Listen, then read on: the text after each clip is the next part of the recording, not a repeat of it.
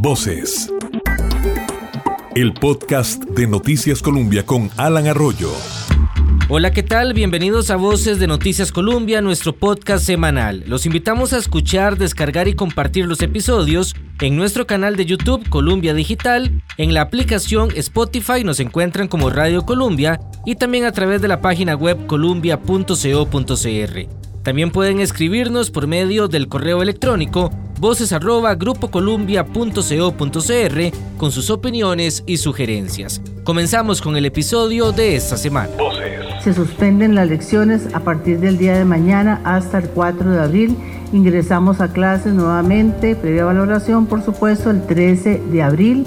En esta suspensión de clases queda el servicio de comedor disponible por esto es muy importante que nuestros eh, colegas, compañeros de los centros educativos, el director, personal de higiene, de seguridad y de comedores, se van a mantener en los centros educativos. En marzo del año pasado, la pandemia obligó a cambiar drásticamente el curso lectivo que en ese momento apenas estaba calentando. La incertidumbre y lo desconocido de la pandemia obligó al gobierno a postergar una y otra vez el regreso a clases presenciales hasta llegar a este 2021 con una modalidad híbrida entre lo presencial y lo virtual una realidad que no solo golpea a Costa Rica. Según datos de la UNICEF, 168 millones de niños en el mundo cumplen un año o más con las escuelas cerradas. Uno de cada siete estudiantes perdió tres cuartas partes de la educación presencial. 14 países del mundo mantienen un cierre completo de las aulas, una importante mayoría localizada en América Latina. Por ejemplo, países como Panamá y El Salvador siguen con lecciones virtuales y en Argentina hubo protestas durante enero y febrero en medio de un fuerte debate de regresar o no a la dinámica presencial de las clases. El año pasado recopilamos algunos testimonios de estudiantes, padres y docentes. Una de ellas fue Lucía Monge, que en ese momento cursaba su último año de colegio. Al principio fue un poco complicado acomodarnos a la nueva modalidad. El colegio sí logró acomodarse bien, logró seguir dando las clases bien. Los profes han hecho todo lo posible para que todo salga bien. Extraño mis amigos, a los profes, algunas actividades ya que estaba en un décimo. Ha sido una experiencia interesante porque mm, fue un cambio bastante drástico. La dinámica de clases virtuales o a distancia obligó a muchos docentes a reinventarse con formas innovadoras para poder enseñar y mantener este contacto con los estudiantes. Un ejemplo es el docente Dani González del CTP de Platanar en San Carlos, que ideó la forma de enseñar matemáticas por medio de videos en Internet. Cuando empecé, cuando ya había visto las tres herramientas, Zoom, Teams y YouTube para dar las clases, les pregunté varias veces a ellos qué preferían, cuál de las tres herramientas les gustaba. Y me hizo mucha gracia que la mayoría eligió este, YouTube. ¿Por qué? Yo me imagino, primero, todos los estudiantes tienen o han atravesado probablemente YouTube, la conocen, es una, una herramienta muy conocida para ellos. Y muchos eh, siguen youtubers que son gamers o de modas o maquillaje o documentales que hacen este tipo de directos. Entonces, eh, yo pensé simplemente que es algo que ya ellos conocen, entonces no debería ser un problema incursionar para mí y para ellos en esa herramienta. La ventaja, en mi caso, que obviamente me tocó aprender, es que hay muchos tutoriales en el mismo YouTube, uno encuentra de todo lo que necesite. Eh, YouTube me ha funcionado muy bien, la verdad, yo me siento muy satisfecho con esto. Es curioso que, por ejemplo, cuando doy clases en Teams, en Zoom, a los estudiantes cuando uno pregunta o les da el chance de participar es, es, curioso, pero son pocos o siempre son los mismos que participan. En los directos de YouTube, este, los estudiantes conversan conmigo mediante la habilitación del chat. Yo voy trabajando, tengo mi pantalla, voy trabajando mis ejercicios y ellos por el chat de YouTube me van haciendo las preguntas o me van respondiendo. Y es curioso que los que algunos no los escuchaban mucho en las clases eh, virtuales habladas, por decirlo así, las de Teams y las de Zoom, en los directos de YouTube sí me participan. Es muy normal ver estudiantes que me escriben o les hago preguntas y ellos me responden por ahí. La gente podría pensar que, que, los directos, como no los escucho, no hay comunicación, pero es todo lo contrario. Yo tengo comunicación con ellos, solo que no los veo y ellos me ven y me escuchan y me responden por el chat. Entonces la dinámica de los directos a mí la verdad me ha gustado mucho, ha sido una herramienta muy bonita. El profesor Dani reconoce que muchos estudiantes no se pudieron conectar a las clases por falta de acceso a Internet, por trabajo u otras razones laborales y familiares A todos ellos se les dio el año pasado y este un seguimiento distinto con guías que deben preparar los profesores y que deben entregar de manera impresa a esos estudiantes, lo que representó un mayor esfuerzo para todos los profesores y maestros. Es parte del testimonio que nos comparte la profesora Sara Salazar. Algunos con más posibilidades, otros con muchas dificultades y limitaciones pero siempre ellos tratan de dar lo mejor de cada uno de ellos para poder desarrollar un adecuado aprendizaje. También tomar en cuenta que los docentes tratamos de enviarle actividades que no impliquen gastos económicos, sino enviarle en las guías autónomas las herramientas necesarias para que puedan desarrollar cada una de las actividades que se les propone. Los docentes seguimos teniendo un horario de trabajo el cual debemos cumplir. Sin embargo, tomando en cuenta las diferentes situaciones de cada uno de los estudiantes en sus hogares, muchas veces la jornada laboral se extiende hasta altas horas de la noche, incluso los fines de semana. También estamos los docentes haciendo informes, en capacitaciones, contestando diferentes situaciones que nos solicitan de la dirección de la escuela. Cuando el docente ha perdido contacto por varios días con algún estudiante, se informa a la dirección y en coordinación con el director, tomando todas las medidas necesarias que ha emitido el Ministerio de Salud, se realiza una visita para conocer la situación actual del estudiante y así poder darle el apoyo que requiere. Pese a todas esas dificultades, novedades y retos del curso lectivo anterior, el MEP resaltó que el 96% de los estudiantes de escuelas y colegios se mantuvo ligado a los docentes y al sistema educativo de una u otra manera. Usted escucha Voces, el podcast de Noticias Colombia, hoy abordando la educación en medio de la pandemia. Este año comenzó con una realidad completamente diferente.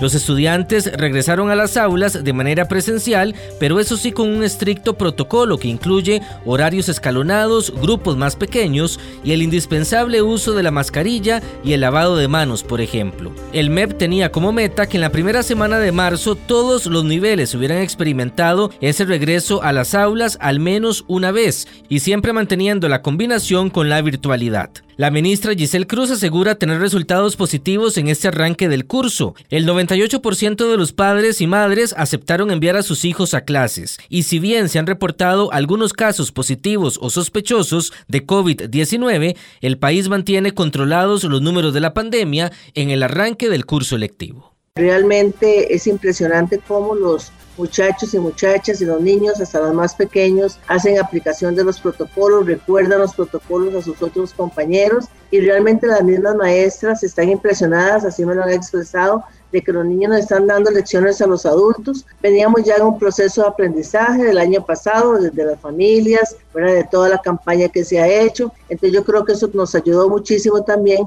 a que estos niños, niñas y jóvenes tuviesen interiorizado esta aplicación de protocolos. La abogada y máster en Administración Pública y con amplia experiencia en desarrollo humano, Abril Gordienko, reconoce que la presencialidad era un paso fundamental que Costa Rica debía dar, con estrictos protocolos y siguiendo el ejemplo de otros países y también los estudios mundiales sobre contagio de COVID-19. Además del beneficio económico de ver nueva materia y con la guía de los docentes en la propia aula, los niños y jóvenes ganan en diferentes áreas, principalmente con un importante impacto social para el país y las familias. Han perdido la, posibilidad de socializar, que eso es fundamental para el desarrollo integral de los menores. Ofrece destrezas blandas, les permite de jugar con, con, niños de su edad, disfrutar, sentirse alegres, estar más al aire libre, romper el aislamiento, les da, les da seguridad, les da sentido de pertenencia. Luego se ha afectado muchísimo la salud mental. Hay un montón de cosas que no estamos viendo y de la, de la atención de los servicios de un Estado social de derecho, que un Estado de bienestar que nos ha tomado decenios construir, al estar fuera de ese, de ese radar no sabemos cómo están, si están durmiendo bien, si están ansiosos, si están aislados, si están con depresión, si están con pensamientos suicidas, si en su casa los están agrediendo. Las condiciones de los hogares son tan diferentes. Hay niños que tienen jardines y espacios comunes para jugar y hay otros que están encerrados en 40 metros cuadrados. que han dejado de recibir el, el, abrazo de los abuelos, de los tíos, o que han dejado de poder jugar en los parques o en los, las pocas áreas abiertas a las que tienen acceso. Hay niños que pueden que estén más inseguros en su hogar que, que yendo a la, por paradójico que parezca, pero es así, yendo a los centros educativos. Costa Rica dio el paso para poder retornar a las aulas, inclusive por encima de otros países, como ya lo hemos comentado. Sin embargo, el reto sigue siendo mantener ese ingreso a las aulas de forma sostenida. Para doña Abril, la educación no tuvo la atención que se debía durante esta emergencia sanitaria. Tenemos ese estribillo que venimos diciendo por generación. Entonces debimos ser más consecuentes con eso. Si de verdad la educación es nuestro pilar fundamental, debió ser una de las prioridades para atender, gestionar y resolver los retos. Hubo un lobby muy grande para abrir comercio, porque había un gran problema económico y de desempleo. Se abrió el comercio. Hubo un lobby muy grande, una presión, digamos la palabra presión, muy grande para reabrir el turismo, para reabrir las fronteras, y se reabrieron. ¿Dónde estuvo la presión para reabrir los centros educativos cuando estábamos viendo que los países de la OCDE, a la cual ya pertenecemos orgullosamente y nos sentimos muy bien de estar ahí y queremos aplicar sus buenas prácticas? Los países de la OCDE abrieron escuelas dos, tres meses después, algunos tres meses después, en el, después del verano de los países del hemisferio norte, reabrieron. Es decir, en dos, tres, cuatro meses prepararon los protocolos, lanzaron campañas de comunicación y de educación, porque esto puede sonar un poco raro, pero, pero es educar a la ciudadanía en la importancia de, la presencialidad en los centros educativos, en la importancia de que los niños tuvieran contacto, aunque sea con distanciamiento social, pero que tuvieran contacto Doña Abril Gordienco también reconoce y puntualiza algunos retos y desafíos que ya quedaron en el año 2020 y que el país debe resolver lo antes posible. Esto es una, una factura, este cierre total de nueve meses que vivimos en el 2020 es una factura que vamos a pagar probablemente por al menos cinco años y quizás más. Esta podría llegar a ser lamentablemente otra generación perdida, porque en el camino sin duda habrá niños y niñas que ya no van a volver, a las aulas del todo, porque ya están trabajando en la informalidad para ayudar a sus papás o que ya están en la casa cumpliendo roles de cuido de hermanos menores o de labores domésticas, niñitas, jovencitas que en, este año quedaron embarazadas y no van a volver, y otros que fueron reclutados quizá por el crimen organizado.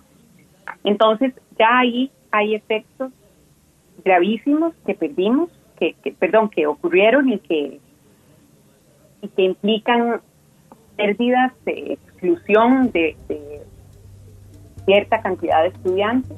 Gracias a doña Abril por compartir estos puntos de vista con voces de Noticias Colombia. Usted escucha este podcast y recuerde que cada semana compartimos un episodio diferente en las plataformas digitales de Colombia y también ahora a través de la radio en 98.7 FM. Voces. Voces el podcast de Noticias Colombia con Alan Arroyo. Ante este panorama que escuchábamos y la petición de algunos sectores porque se declare emergencia de la educación ha crecido en las últimas semanas, en conjunto también con la emergencia sanitaria y la económica que enfrenta el país en el último año. Esa bandera la ha levantado en el Congreso la diputada liberacionista Silvia Hernández. Yo creo que si hay un tema que nos tiene que quitar el sueño como ciudadanía es el que la educación en este país no pase a un segundo plano. Y eh, yo considero en términos muy propios, personales, que en el 2020, el año anterior, esta administración hizo una apuesta de todo o nada en cuanto a la presencialidad y escogió el nada. Y eso nos va a pasar una factura enorme como país, no solamente en temas cognitivos, de enseñanza, de formación, sino también en temas que tienen que ver, por ejemplo, con indicadores de, eh, que se le han dado en seguimiento a través de la educación, como es peso, nutrición, violencia o maltrato infantil, abuso o embarazos infantiles o de menores de edad. Eh, eh, una serie de realidades que incluyen inclusive variables de, eh, por ejemplo, eh, si se adecuaron las enseñanzas a través de la modalidad virtual a personas en una condición especial, en donde tenían un trato o una formación o una enseñanza que la modalidad virtual no lo permite.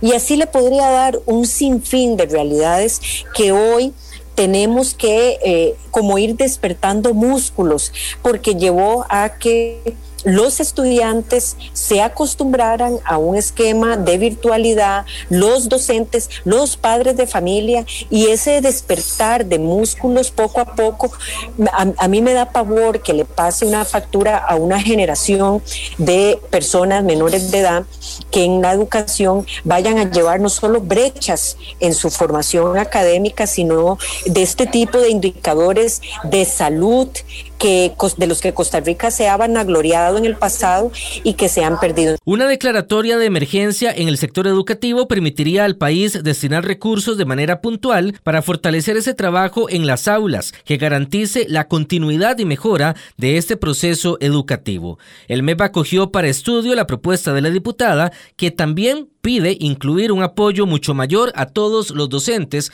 en esta etapa de virtualidad y presencialidad cuando pasaron a la modalidad virtual, se volvieron como, si se me permite la expresión, aprendices, porque era un mundo desconocido. No es igual la enseñanza presencial que la enseñanza virtual.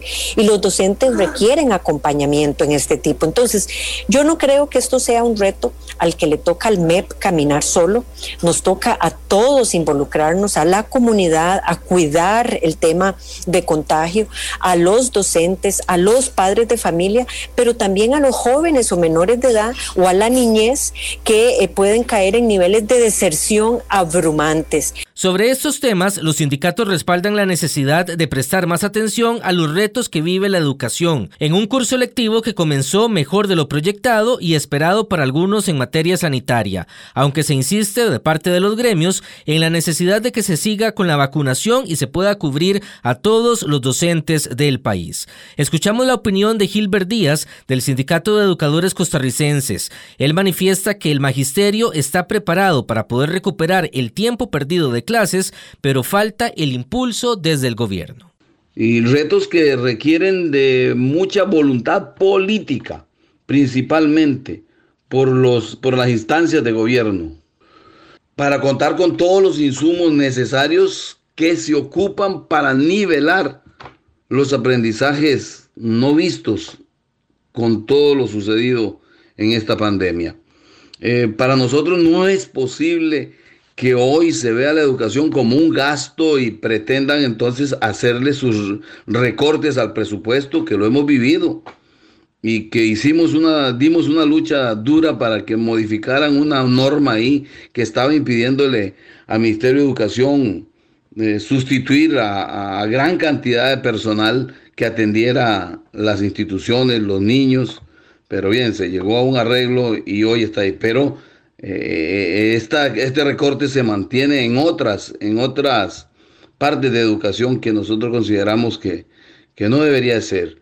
No es posible, no es posible que la población hoy no tenga el acceso, toda la población no tenga el acceso a la conectividad. No es posible que a estas alturas eh, tengamos grandes problemas de infraestructura.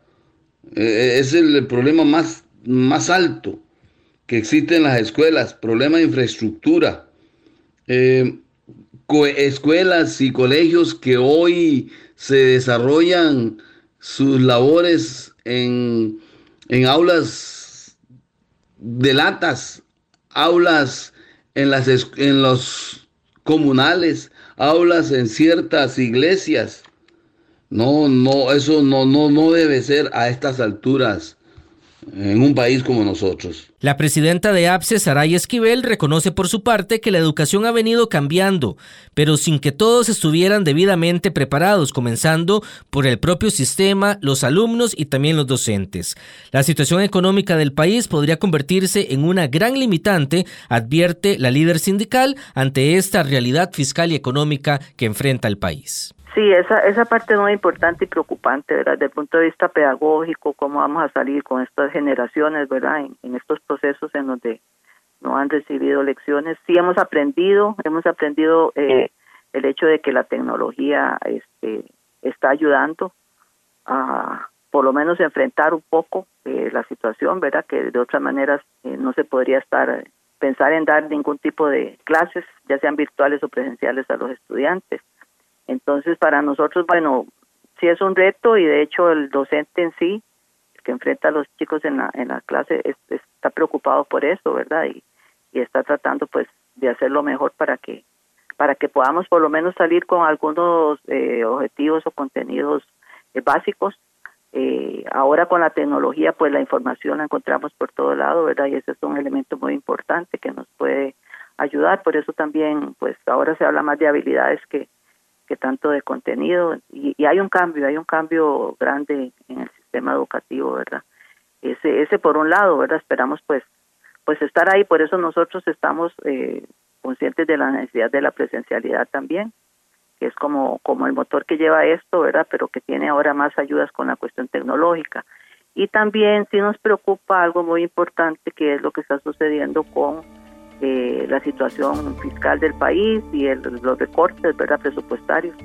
Eso también sí nos preocupa bastante porque eh, eso pues hace de que se limiten las, los fondos en las instituciones educativas. Esto es Voces de Noticias Colombia, nuestro podcast semanal. Mención aparte se merece la conectividad en el país, un gran reto que nos dejó al descubierto la pandemia y que ha sido mencionado por todos los invitados en este episodio. Prometemos dedicarle más adelante un programa completo a esta materia, la necesidad de conexión tanto para el sector educación como también para el productivo, mucho de lo que han vivido las familias durante este último año.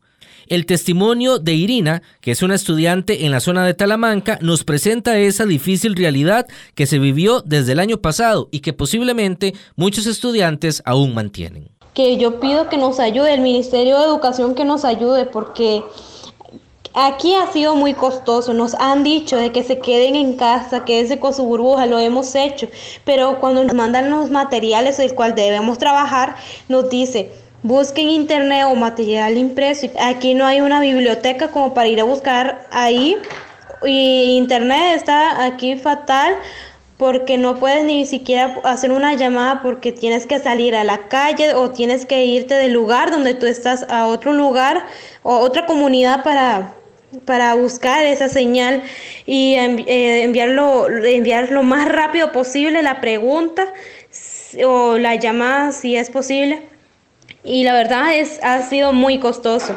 En el colegio donde en el colegio indígena lo han intentado poner un wifi y eso ha sido un proceso muy pero muy costoso y la señal ha sido muy pésima. Otros estudiantes que viven mucho más adentro y no consiguen señal y tienen que irse más, o sea, del lugar donde viven a otra posición para conseguir señal y preguntarle a los profesores. Y los profesores también han sido eh, afectados con esto porque el lugar donde viven no entra ni siquiera una rayita de la señal. El Ministerio de Educación calcula que el año pasado, así como Irina, entre 300.000 y 400.000 estudiantes estuvieron desconectados sin acceso a Internet. Se han realizado algunos esfuerzos, por ejemplo, con el ICE para otorgar paquetes a los niños y jóvenes, pero todavía es un acceso muy limitado y mucho por trabajar. En Noticias Colombia, la ministra de Educación Giselle Cruz reconoció los avances que se han tenido en los últimos meses, pero también reconoce que es un avance lento y no como lo esperaban. Nosotros seguimos empujando todo el trabajo que hemos venido haciendo de la red educativa de ancho de banda para más de 2.150 centros educativos. El cartel está en revisión en la Contraloría General de la República hace más o menos un mes y una semana, esperando que muy pronto la Contraloría ya indique a quién le va a consignar ese proceso de contratación y nos quedan pendientes casi 2.500 centros educativos donde venimos trabajando con Sutel es, es una larga trayectoria de conversaciones, de este, documentos que van y vienen. Y eh, pues ahora Sutel lo que nos ha dicho es que este, va poder conectar al año 516 eh, centros educativos, pero en términos de conectividad, nosotros estamos apostando para dar ese salto cualitativo en la calidad de la educación. El Estado de la Educación reveló recientemente en un estudio que habla de hacinamiento tecnológico, es decir, familias de 3, 4 o 5 estudiantes que dependen de un solo teléfono celular para poderse conectar a las clases virtuales. Y también hacen énfasis en el hacinamiento físico, familias que deben estudiar muchos hijos en un espacio muy reducido con el resto de hermanos y la dinámica también familiar, por ejemplo, en un cuarto o en una cocina. Con este panorama que hemos compartido en el episodio, quiero saludar a doña Isabel Román, directora del informe Estado de la Educación, que por cierto se va a publicar en el mes de agosto ya de manera completa, con un panorama mucho más claro de los efectos que ha dejado esta pandemia. Doña Isabel, bienvenida a Voces de Noticias Colombia. Muchas gracias Alan por la invitación y eh, para conversar sobre un tema tan relevante para el país en estos momentos. Doña Isabel, ya hemos escuchado muchos puntos de vista, muchas opiniones al respecto, pero a su criterio, conociendo el panorama completo del país, ¿cuál es el resultado de este último año de educación en medio de la pandemia y el retorno también paulatino a las clases durante este 2021? Bueno, lo que yo creo que sí es un extraordinario logro es que hayamos vuelto a la presencialidad, aun cuando todavía es parcial obviamente, pues eh, de nuevo, eh, eh, pues salen a flote de las, las debilidades y carencias que no hemos resuelto en términos de infraestructura, pero, pero se ha hecho un esfuerzo muy importante y realmente esto es un logro, el, el, retorno a la presencialidad, especialmente porque pensando en estos estudiantes más vulnerables, ¿verdad? Que son los estudiantes sobre los cuales debemos de prestar atención. Eh, y entonces, bueno, un, logro muy importante es el retorno. Eh, tenemos que ir completando ese retorno cuanto antes, ¿verdad? Justamente por estas condiciones. Por eso nosotros decimos, si estas condiciones de la educación eh, remota no se resuelven, pues entonces es mejor que los estudiantes estén en la presencialidad, aunque el futuro el futuro de la educación es, es, un futuro híbrido, ¿verdad? Entre educación a distancia y educación, pero para eso hay que tener condiciones. Por eso tenemos que tener un realismo básico. Si esas condiciones no están, pues entonces eh, el futuro todavía no está, ¿verdad? Eh, y eso es, es, importante. Yo creo que el gran desafío que tiene en estos momentos los docentes es volver a, a conectar a los estudiantes con el gusto de aprender, ¿verdad? Sí, el año pasado fue un año complicado eh, y, tenemos que volver a, recuperar ese gusto de los estudiantes por aprender, ¿verdad? Y, eso implica que pues hagamos eh, todo un esfuerzo, porque además el año pasado eh, también tuvimos un recorte de los aprendizajes, ¿verdad? Una contracción de los aprendizajes. Ahí en el, en el próximo informe del Estado de la Educación estamos tratando de precisar el alcance de esa contracción pero lo cierto es que esta es una generación, Alan, que ya sabíamos, ¿verdad? Es una generación que desde el 2018 ha venido teniendo pérdidas importantes de clases. En el 2018, con, las, con los cuatro meses de, de, huelga, en el 2019, que igual tuvimos otra, y en el 2020, eh, en estas condiciones no se pudo impartir el currículum completo. Entonces, ¿qué significa? Que bueno, que esta generación, si no actuamos rápido, eh, tiene daños temporales que se podrían convertir en daños permanentes. Este punto es fundamental, con un desempleo de más de 400 mil personas en el país y una crisis, eh, no nos podemos dar el lujo, como usted bien lo indica, de perder a toda una generación, como ya ocurrió en los años 80 y que en este momento también lo vemos reflejado en esa difícil condición social que viven muchas familias. ¿Cuáles han sido los pasos que debe seguir el MEP eh, para poder revertir esta situación, este panorama complicado en los próximos meses y años? Bueno, yo creo que ha habido, pues se, ha estado tratando de manejar el tema de la pandemia con, con, la mayor, con los mayores cuidados posibles, ¿verdad? Y, y, yo creo que eh, muy bien priorizando en el tema de la salud de los estudiantes eh, y en la salud de las familias. Em, pero, pero ya vamos, conforme aumenta la vacunación, vamos saliendo de ese bache, ¿verdad? Y ahora lo que nos toca es eh, de el recuento de los daños el recuento de los daños y empezar a hacer planes remediales. Esta iniciativa de, declarar emergencia, a mí me parece que es acertado, va en la dirección correcta. Si este país no coloca eh, y no toma conciencia de que vamos a tener que hacer planes remediales, así como la, Comisión Nacional de Emergencia aplica. Situaciones, eh, eh, estrategias especiales en, momentos extraordinarios, pues están, hoy también necesitamos eso, ¿verdad? Eh, y lo primero que hay que hacer es tratar de hacer planes remediales para recuperar los aprendizajes perdidos. ¿Se han dado avances, doña Isabel? ¿Hemos podido ver algún tipo de cambio en este arranque del 2021? Bueno, eh, eh, esto apenas está empezando a desarrollar, ¿verdad? Tenemos muy pocos meses, ¿verdad? Nosotros pues hemos estado concentrados más en el, en el, año 2020 de lo que ocurrió ahí. Sin embargo, digamos, un elemento que a mí me parece muy importante es el tema de eh, de la evaluación, Alan. Eh, nosotros necesitamos cuanto antes hacer evaluaciones de los estudiantes.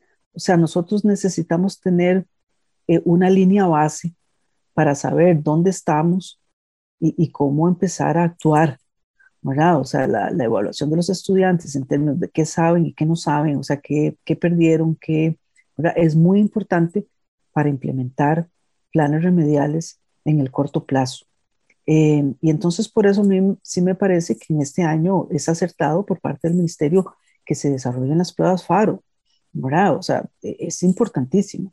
No, no, es, no tener evaluación, Alan, es como un barco sin brújula, ¿verdad? Usted va ahí al tanteo, ¿verdad? Entonces necesitamos cuanto antes tener información de, eh, de dónde están los estudiantes en cuanto a los conocimientos y las habilidades.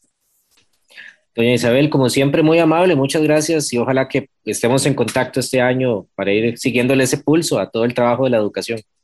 Claro, Alan, no, no, hay muchas cosas que, que vamos a poder trabajar, eh, algunos temas importantes como las competencias digitales de los docentes, que es un gran tema ahí, eh, que en este contexto se vuelve más importante, el papel de los directores de los centros educativos, el papel del tema de la comprensión lectora y cómo pues esto se pudo haber visto afectado por la pandemia. Son, son temas que estamos trabajando y que esperamos pues tener resultados importantes para, para incidir en la toma de decisiones. Así como lo plantea doña Isabel Román, directora del Estado de la Educación, en el MEB aseguran que trabajan en los diferentes ajustes a los programas y que las pruebas FARO que se van a aplicar por primera vez en este año 2021 serán fundamentales para un diagnóstico del efecto que ha tenido la pandemia.